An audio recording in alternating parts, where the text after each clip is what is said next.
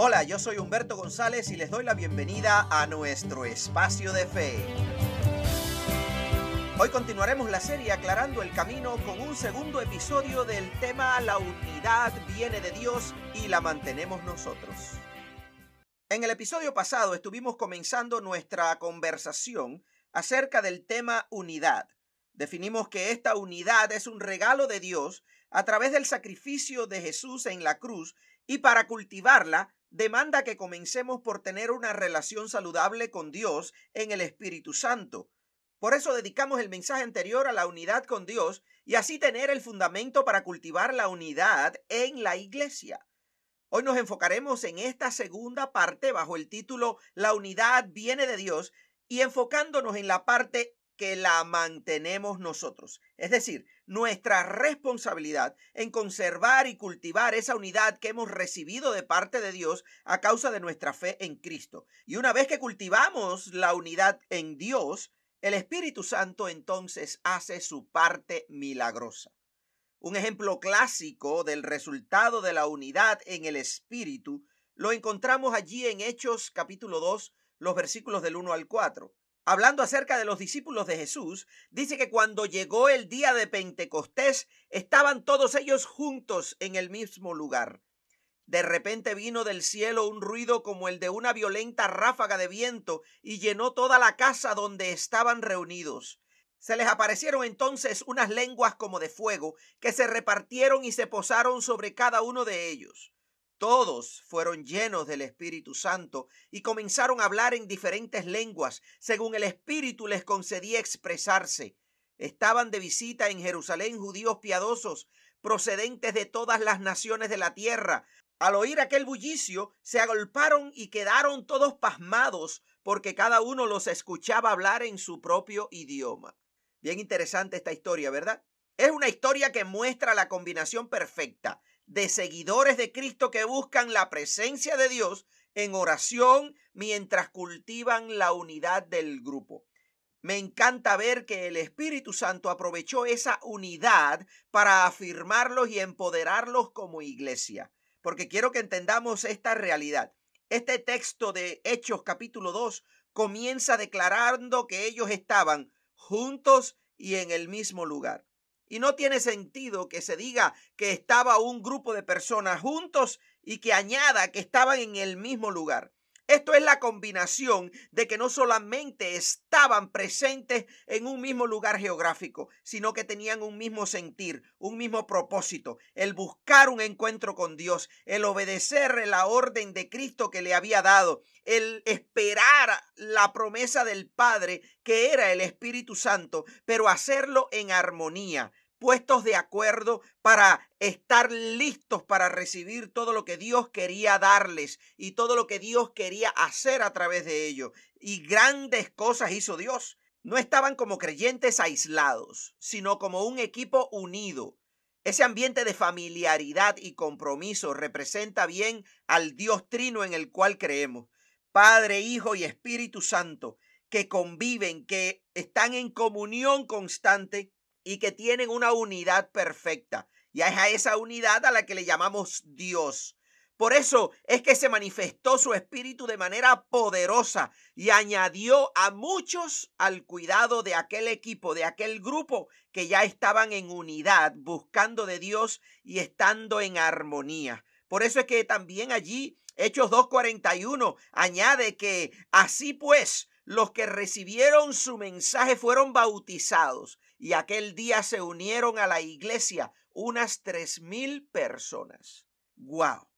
Así que si queremos ver crecimiento sano en la iglesia, debemos cultivar la unidad entre nosotros. Porque es muy importante. El Espíritu Santo añadió más personas a aquel lugar que estaba en armonía, aquel lugar que estaba un grupo de personas buscando alcanzar el mismo propósito, un grupo de gente unida en el mismo lugar y con un mismo sentir. A esa clase de grupo añade Dios sin miedo cuantas personas sea posible. Y es bien interesante que este fue la primera exposición del Evangelio al mundo que no conocía de Cristo haciéndolo de una manera completamente bajo la autoridad explícita del poder del Espíritu Santo. Y miren cuál cosecha fue la que tuvieron. Más de tres mil personas, no solo los que creyeron, sino los que fueron bautizados. Así que si hay una de las razones que produce que el Espíritu Santo mueva a muchas personas a buscarle y a entregarse a Él y a sumarse a un equipo que trabaja para la gloria de Dios, es ver que ese equipo funciona de forma armónica. El escritor del libro de los Hechos nos da cuatro áreas en las que se manifiesta la unidad de la iglesia y las vemos allí en Hechos 2.42 que dice, se mantenían firmes en la enseñanza de los apóstoles, en la comunión, en el partimiento del pan y en la oración. Es decir, una combinación perfecta entre disciplinas espirituales y el carácter de unidad y armonía del grupo. Es muy importante esto y quisiera que pudiéramos profundizar en ello. Sería interesante ver cómo se interpretarían en nuestros tiempos estas áreas de las cuales el escritor del libro de los Hechos hace referencia. Estas cuatro áreas. Pienso que podríamos coincidir al referirnos a la enseñanza de los apóstoles como esas doctrinas bíblicas, esas enseñanzas que fueron fruto de esa relación que tenían con Cristo. En el área de la comunión se está refiriendo a las relaciones humanas, a la coinonía, a la convivencia entre nosotros. El partimiento del pan se refiere a la práctica de la Santa Cena y vamos a ver con un poco más de profundidad todo lo que esto significa y finalmente el elemento que nos conecta con Dios en lo personal y como iglesia, la oración. Y sería bueno encontrar una aplicación práctica en cada una de estas áreas, en cada uno de estos elementos para nosotros hoy. El primero es que todos ellos estaban creciendo, estaban sometidos a las enseñanzas de los apóstoles. Aquí yo veo unidad en doctrina. En los tiempos en que se escribió el libro de los Hechos, los apóstoles aún estaban vivos y sus enseñanzas las vemos reflejadas allí a lo largo del Nuevo Testamento. Por lo general fueron cartas escritas a los diferentes grupos e iglesias que estaban ubicadas en diferentes lugares para que ellos supieran los estándares de la fe cristiana. Hoy en día hay una gran diversidad de denominaciones de acuerdo a la manera en que interpretan esas enseñanzas. Porque aunque tenemos varias enseñanzas en las cuales coincidimos todos, que son esas enseñanzas, esas doctrinas no negociables, como por ejemplo la salvación por la fe en Cristo Jesús, la Trinidad, la Biblia como la palabra de Dios y así una serie de otros elementos que son eh, estándares, son dogmas, que son elementos que forman parte de todo el fundamento doctrinal de cada denominación cristiana, también tenemos que reconocer que hay elementos que son un poco más negociables, en los cuales nos diferenciamos entre una denominación y otra. Y esta serie de doctrinas pueden prestarse para diferentes interpretaciones de acuerdo a la actualidad del contexto. Ejemplo de ello son el vestuario, el vocabulario y algunos otros elementos culturales, entre muchas otras cosas que podemos discutir en otro momento. Pero la cuestión es que tenemos esas diferencias entre una denominación y otras, aunque todas las iglesias venimos de una iglesia común a la cual llamamos la iglesia primitiva, que es la iglesia que estaba establecida antes del establecimiento oficial de la Iglesia Católica en el 325 más o menos después de Cristo. Así que no hay problema con la diversidad de iglesia. Ahora, el problema es cuando alguien quiere hacer una iglesia católica dentro de una iglesia metodista o una iglesia pentecostal dentro de una iglesia bautista. Y eso es lo que pudiera corromper la unidad dentro de la iglesia como congregación. La unidad doctrinal de la iglesia se conserva cuando sus miembros la respetan y no buscan causar división dentro de esa denominación o dentro de esa congregación. Así que es muy importante que si en algún momento alguno de nosotros se mueve de un estado a otro, de un país a otro, de una ciudad para otra, y no encontramos, por ejemplo, esa misma iglesia, esa misma denominación de la cual nosotros salimos o en la cual nacimos espiritualmente, pues lo más importante es que nosotros nos congreguemos en alguna iglesia donde estemos más cercanos a esas doctrinas, a esas creencias eh, bajo las cuales nosotros crecimos. Y que por supuesto entendamos que no va a ser exactamente lo mismo de aquel lugar de donde nosotros salimos. Es algo completamente diferente quizás pero es algo que respeta el contenido bíblico, la historia bíblica, respeta las doctrinas, aunque tenga interpretaciones diferentes en algunas áreas. Lo más importante es que tú y yo estemos dispuestos a congregarnos, a crecer, a servir en algún lugar donde se adore a Dios, donde se respete y se considere la Biblia palabra de Dios y que allí nosotros podamos estar dispuestos a vivir en armonía sin querer necesariamente cambiar la estructura, las creencias y la identidad de esa denominación o esa iglesia donde comenzamos a congregarnos, porque lejos de hacer un bien, estaríamos haciendo un grave, pero muy grave mal a esa congregación y a esas personas que están creciendo en la fe en ese lugar. Eso pudiera yo considerar que se acerca bastante a esta idea que apoya la unidad en doctrina, que bajo las enseñanzas de los apóstoles, bajo las enseñanzas del contenido bíblico, nosotros busquemos estar en armonía con aquellos que forman parte de nuestra congregación. El otro elemento es unidad en comunión. Decía Hechos 2.42 que se mantenían firmes no solo en la enseñanza de los apóstoles, sino también en la comunión. ¿Y cómo ayuda la comunión a la unidad de la iglesia? Bueno, es importante que entendamos que cuando habla de comunión, el ejemplo más práctico que me viene a la mente de cómo aplicar esta idea a la iglesia es precisamente la familia. La iglesia es como una gran familia porque todos hemos sido adoptados por nuestro Padre Celestial somos hermanos. Toda la congregación debe ser como un hogar saludable donde hay algunos elementos que deben estar presentes. Y esos elementos los voy a estar mencionando. Número uno, me viene a la mente la idea de que se aman aunque conocen bien sus defectos. Si hay personas que me conocen a mí, son las que forman parte de mi familia. De eso no hay duda. Así mismo sucede con usted. Aquellos que pasan más tiempo cerca de usted son los que más lo conocen. Y es importante que nosotros entendamos que la iglesia también es un espacio donde convivimos. Y como convivimos, somos hermanos y estamos dispuestos a formar parte de este grupo que está en el mismo lugar y con el mismo sentir y propósito, debemos estar dispuestos a amarnos, a pesar de nuestros defectos. Si solo estamos dispuestos a amar y relacionarnos con los que nos gustan, vamos a terminar muy solos en esta vida.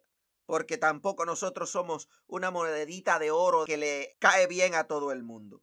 No, todos tenemos defectos. Pero en una familia, al menos en una familia saludable, porque es el ejemplo que estoy tratando de poner, la gente se ama aunque se conocen bien sus defectos. Yo no puedo aspirar a que mis hermanos de la iglesia sean personas perfectas. No lo son todavía, pero están caminando en esa dirección.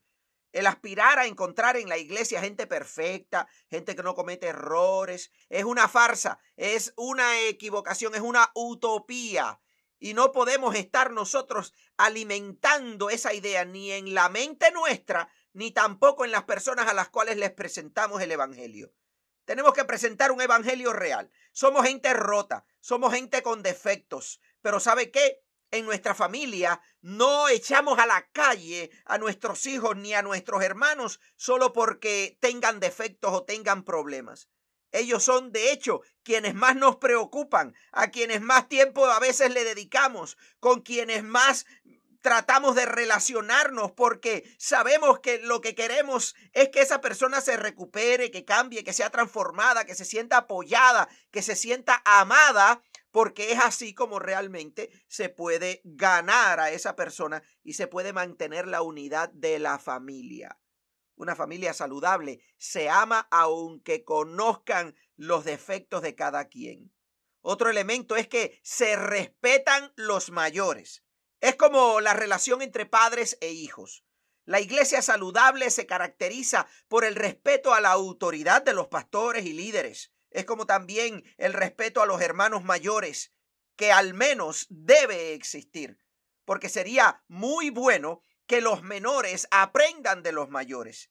Y el respeto a la autoridad, el respeto al liderazgo, el respeto a las personas que llevan mucho tiempo en la iglesia y que tienen un testimonio sólido y de fe, ayuda y confirma y cultiva la unidad de la iglesia de una manera hermosa.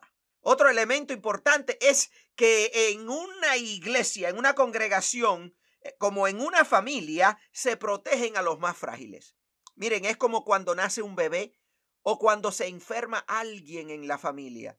¿Qué es lo que hacemos? Todo el mundo busca cuidarles. Si un bebé llora, alguien de la familia corre a atenderlos. Si una persona enferma, sea un adulto o sea un niño, esa persona se prioriza. Los alimentos que se cocinan, las atenciones, todo lo que se hace, el trabajo, todo se busca hacer en función del bienestar de esa persona, para que crezca saludable si es un bebé o para que se recupere cuanto antes si es una persona que ha enfermado. Así nosotros en la iglesia debemos también buscar la restauración de aquellos que son más frágiles. Personas que se han convertido al Evangelio recientemente, que han comenzado a caminar con Dios o personas que han enfermado desde el punto de vista de la fe. Personas que han enfermado eh, y se han apartado de Dios o personas que están en pecado y que realmente están haciendo lo que no deben pero también buscamos atender a las personas que desde el punto de vista físico están enfermos, porque nuestras congregaciones también muchas ocasiones están llenas de personas enfermas y en estos tiempos de pandemia pues se ve con mucha frecuencia. Otro elemento importante que se ve en la familia saludable y se debe ver en las iglesias es que nos cuidamos las espaldas. No solamente nos conocemos los defectos unos de otros, porque convivimos, porque pasamos tiempo juntos, porque ya llevamos años participando y, asistiendo al mismo lugar, sino que a pesar de eso, no andamos hablando mal de los demás. Porque todas las familias que hablan mal unos de otros al final terminan destruidos. Y eso no lo quiere Dios de la iglesia. Dios nos ha regalado en Cristo una clase de unidad en la cual el santo muere por los pecadores. Así que nosotros como iglesia debemos aprender a cuidarnos las espaldas, a no hablar mal unos de otros, a eliminar los chismes, a eliminar los comentarios inapropiados. Debemos pedirle a Dios que ponga un zipper en nuestra boca, que nos ayude a tener dominio propio y a controlar nuestra lengua para cuidarnos las espaldas.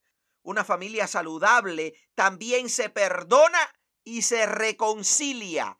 Y esto, esto es muy importante. Miren, los conflictos entre hermanos son frecuentes, pero no son permanentes. ¿Por qué? Porque cuando pasa el enojo, se reconcilia. Mi hermano y yo muchísimas veces tuvimos conflictos múltiples. ¿Y sabe qué? De todos ellos nos levantamos. ¿Por qué? Porque aunque en algunas ocasiones nos dimos de espuñetazos cuando se enfrió la situación, pues allí estaba también el amor de hermanos. Tú y yo tenemos que aprender que aunque en algún momento cometamos el error de enojarnos entre nosotros o pecar unos con otros, estemos dispuestos a perdonarnos y reconciliarnos. De hecho, Jesús mismo cuando nos enseñó a orar con el Padre nuestro, dijo que el que no perdona no podrá ser perdonado. ¿Por qué? Porque Jesús reconoce que sin una actitud de perdonar y de reconciliarnos, no hay posibilidad de unidad.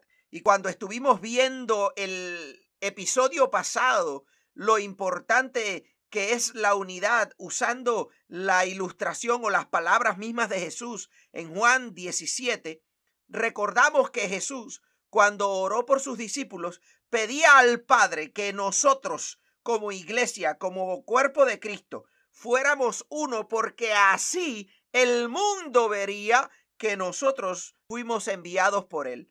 El mundo vería y recibiría el testimonio sano, el testimonio limpio, el testimonio verdadero de Cristo cuando tú y yo estamos dispuestos a conservar la unidad, a perdonarnos, a reconciliarnos, a cuidarnos las espaldas y todo lo que pudiéramos considerar importante dentro de la familia.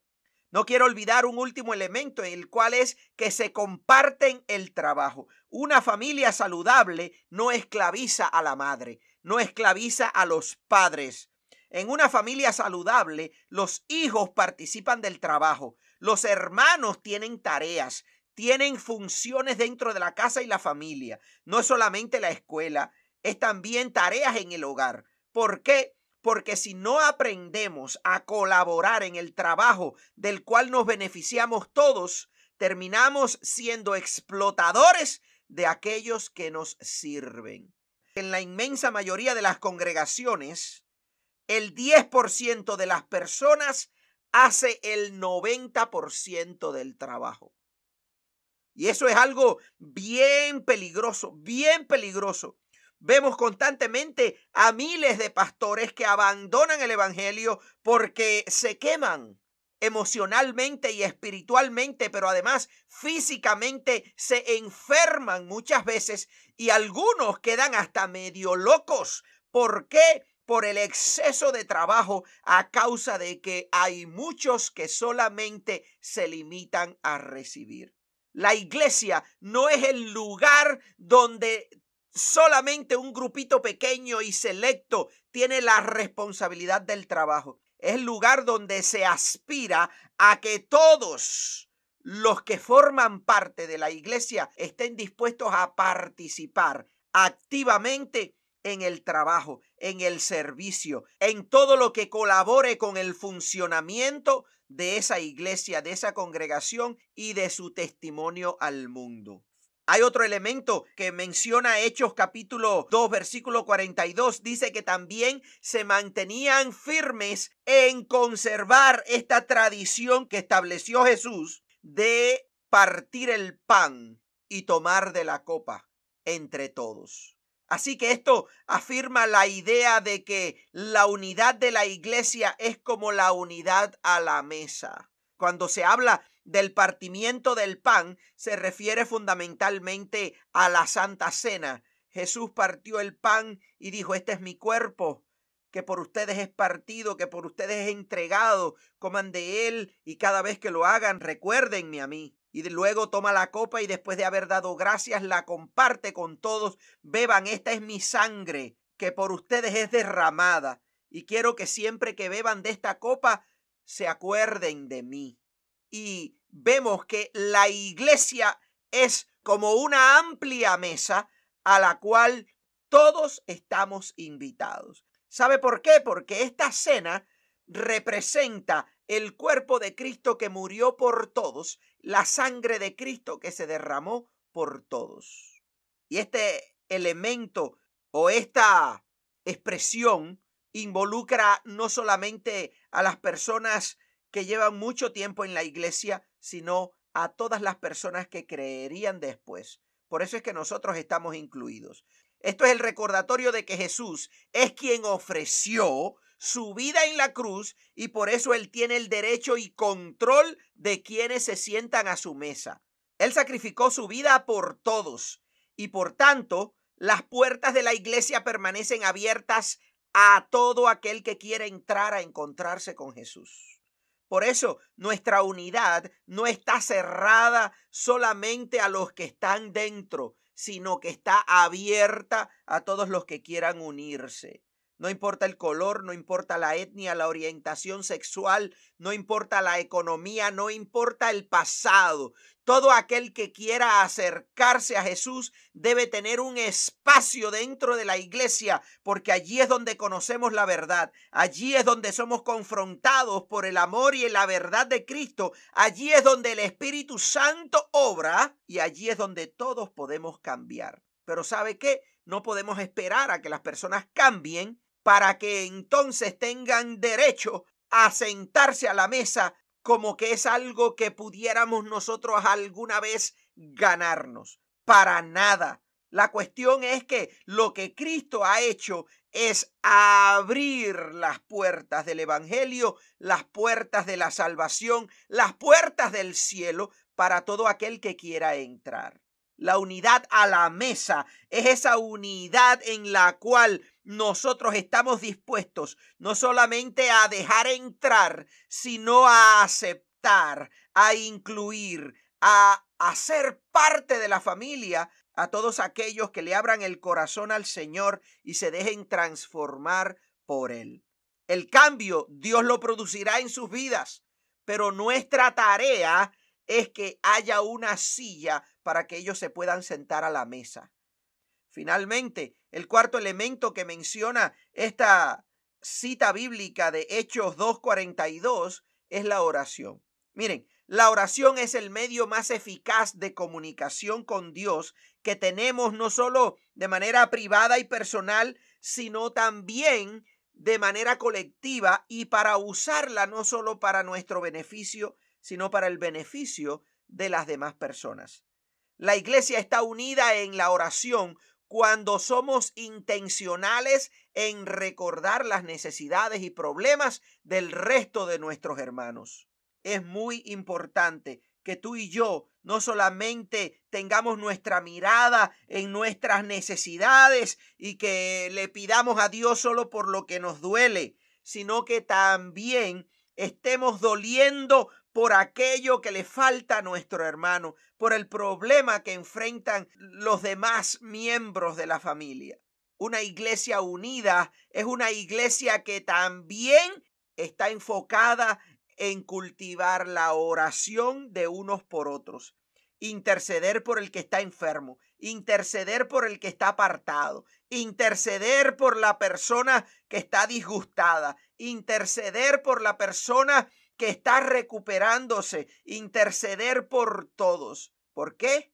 Porque eso es lo que hacemos en la familia. Cuando vemos un problema entre nuestras, eh, en nuestros hijos, entre eh, nuestros hermanos, enseguida buscamos ayuda. Y nuestra ayuda la encontramos en Dios como cuando un hermanito más pequeño se cae o le pasa algo, enseguida el hermanito más grande corre a avisarle a sus padres para que vengan a ayudarlo. Así nos ha pasado a todos. Si no hemos sido el hermanito más pequeño o el hermanito que se cayó, hemos sido el hermanito que avisó a, a papá y a mamá para que venga a socorrer la necesidad de esa persona, de ese hermanito que está doliendo, que está llorando, que está sufriendo. Hasta que tú y yo no aprendamos a sonreír y a gozarnos por la bendición de nuestros hermanos y a llorar y a sufrir el dolor de nuestros hermanos, no podremos considerar que tenemos una iglesia saludable. No podremos considerar que tenemos una iglesia unida. Así que una de las cosas que vamos a estar pidiéndole a Dios hoy es que nos ayude a recuperar lo que hayamos perdido. Seguramente tenemos elementos de, de, estos que hemos mencionado en los cuales estamos fallando, porque esa es parte de nuestra humanidad. Es responsabilidad nuestra porque Dios quiere hacerlo. Ya Él nos dio su Espíritu Santo y Él quiere hacerlo. Si queremos ver una iglesia que crece, si queremos ver una iglesia saludable, si queremos una, ver una iglesia en la cual todos nosotros podamos estar eh, bendecidos y contentos de formar parte de ella, tiene que empezar por nosotros, el que querramos, el que deseemos y el que busquemos en Dios cambiar, amarnos, respetarnos. Tenemos que reconocer que hemos descuidado áreas importantes que necesitan ser atendidas. El deseo de Dios es ayudarnos, pero debemos estar dispuestos a hacer nuestra parte. Pidamos a Dios ahora que nos ayude para vernos como hermanos, sin otra alternativa que unirnos, y que cada persona que entre por nuestras puertas encuentre un espacio seguro y confiable para crecer. En el nombre de Jesús esto es lo que te pedimos, Padre, y te damos gracias. Amén. Mis amados, también les doy gracias a ustedes por haber tenido este tiempo conmigo. Espero hayan sido edificados y que nos volvamos a ver en nuestro próximo episodio. Hasta entonces, Dios les bendiga mucho. Amén. Chao.